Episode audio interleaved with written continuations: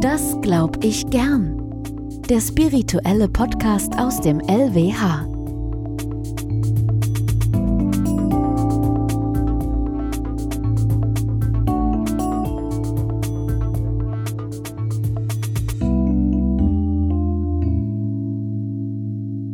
Verzeihung, hast du am 7. Juli etwas gemerkt? Irgendeine Erleichterung? Da war nämlich der Welttag des Verzeihens. Aber der 26. Juni, der war besonders bei dir, oder? Da hast du was ganz Besonderes gemacht, oder? Da war nämlich der Tag des Verzeihens. Und wenn du an beide Tage keine besondere Erinnerung hast, kein Problem. Denn am 25. August ist ja bereits der Versöhne dich und küsse denjenigen Tag. Und zwei Wochen später, am 8. September, der internationale Tag des Vergebens. Es scheint weltweit ein großes Interesse an Vergebung zu geben. Das spricht möglicherweise für sich. Und da ist es auch egal, dass bei den sogenannten Gedenktagen niemand so ganz genau weiß, wer die ins Leben gerufen hat und warum eigentlich genau. Ich habe in meiner Zeit beim Radio ja die These entwickelt, dass sich die Radioleute diese ganzen Pseudo-Gedenktage ausgedacht haben, um in ihrer mega aktuellen Morningshow ein Thema zu haben, über das sie dann total spritzig und voll natürlich reden können und dann voll spontan die Hörerinnen anrufen zu lassen, um total ehrliche Bekenntnisse on air zu haben. Ich hoffe, ich trete meinen ehemaligen Kolleginnen damit nicht zu nah. Vorsorglich bitte ich also schon einmal um Vergebung und sage allen Hörerinnen ein herzliches Willkommen zur 20. Folge von Das glaub ich gern. Sich einen Tag lang mit dem Thema Verzeihen, Vergeben und Schuld auseinanderzusetzen, das ist sicher nicht verkehrt. Und das kann man ja nun wirklich nicht von jedem sogenannten Gedenktag sagen. Am heutigen 2. August ist nämlich der nationale Sandwich-Eistag. Und morgen dann der Tag der Wassermelone, am 11. August der Spiel im Sandtag und am 29. August nicht nur der Geburtstag unserer jüngsten Tochter, nein, auch der Tag für mehr Kräuter und weniger Salz. Naja, auch nicht verkehrt. Aber bleiben wir mal beim Thema Verzeihung.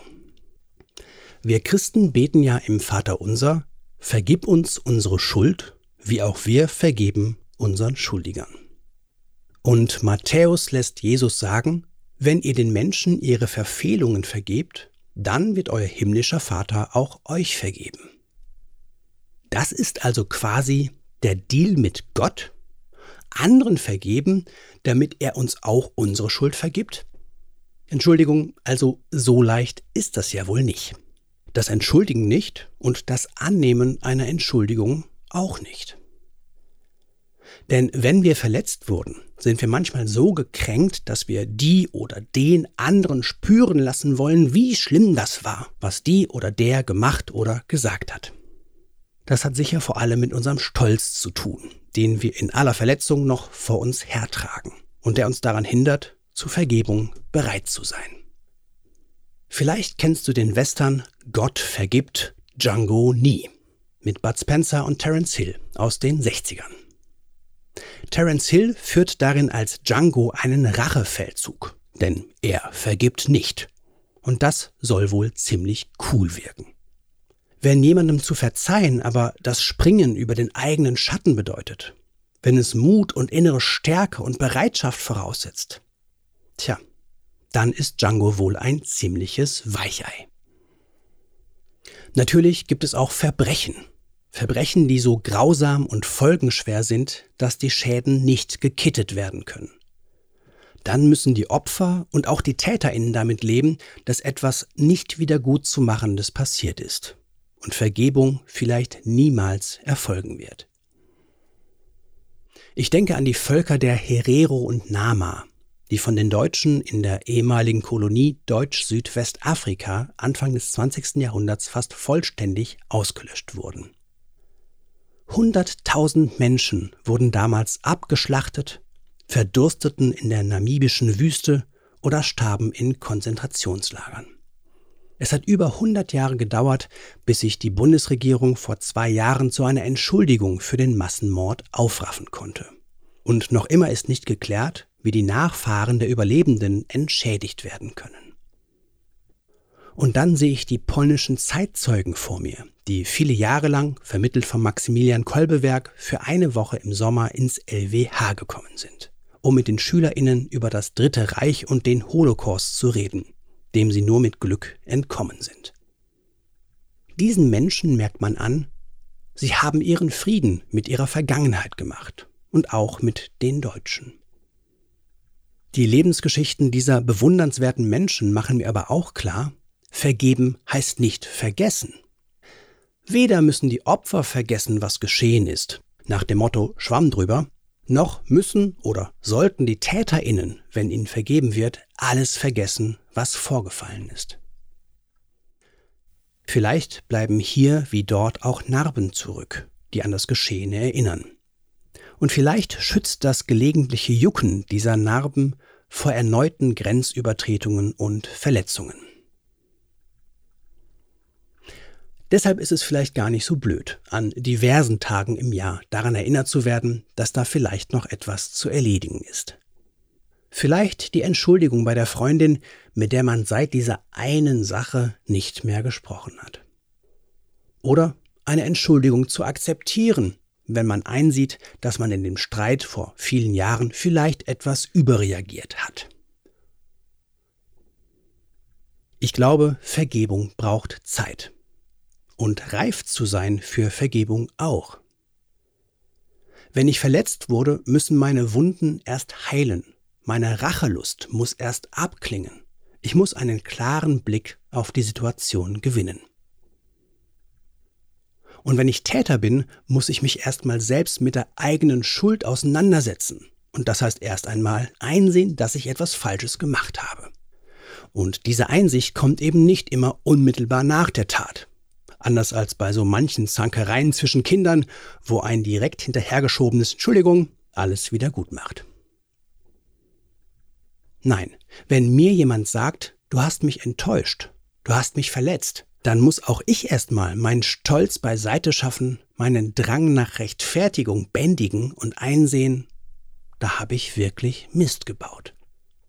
Aber wenn dann Zeit, Einsicht, ein klarer Blick und vielleicht auch Demut eingekehrt sind, dann können Opfer und Täterinnen in Freiheit aufeinander zugehen. Und dann ist echte Vergebung möglich. Jemandem, der aufrichtig Reue übt, aufrichtig zu vergeben, heißt, jemanden von seiner Schuld zu befreien. Das ist sowas wie eine kleine Beichte. Nur, dass wir hier selbst die Schuld vergeben dürfen. Und wenn wir das aus freien Stücken und aus vollstem Herzen tun, dann wird ein Stückchen von Gottes Gnade in dieser Welt sichtbar.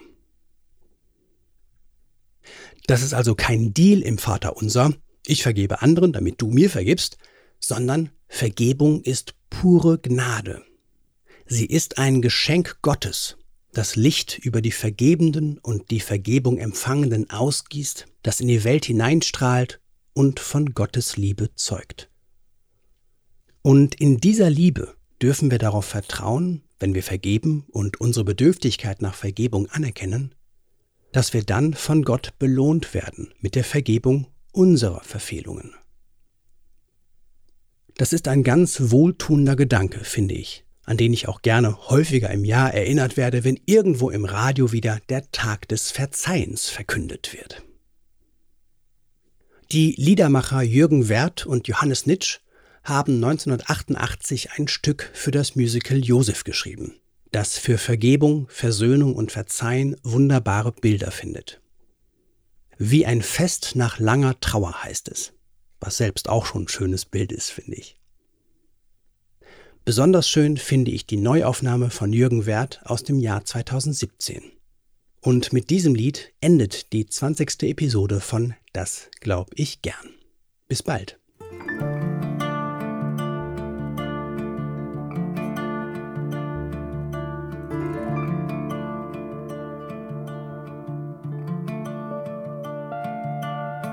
Fest nach langer Trauer, wie ein Feuer in der Nacht, ein offenes Tor in einer Mauer, für die Sonne aufgemacht, wie ein Brief nach langem Schweigen, wie ein unverhoffter Gruß wie ein Blatt an toten Zweigen. Ein Ich mag dich trotzdem Kuss. So ist Versöhnung, so muss der wahre Friede sein, so ist Versöhnung. So ist Vergeben und Verzeihen, so ist Versöhnung. So muss der wahre Friede sein, so ist Versöhnung, so ist Vergeben und Verzeihen.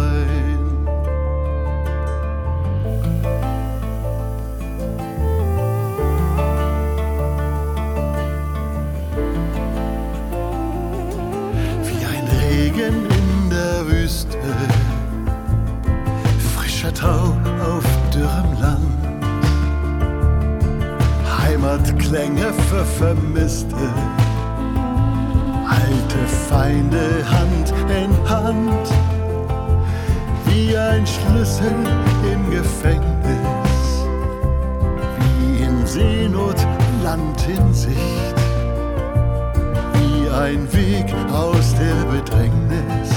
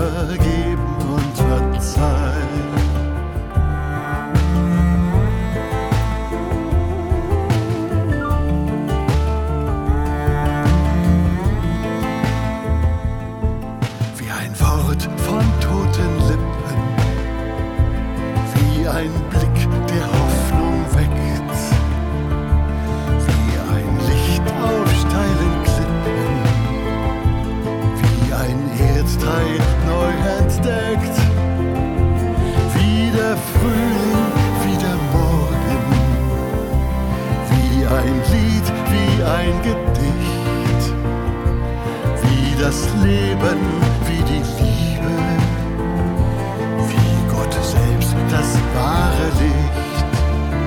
So ist Versöhnung, so muss der wahre Friede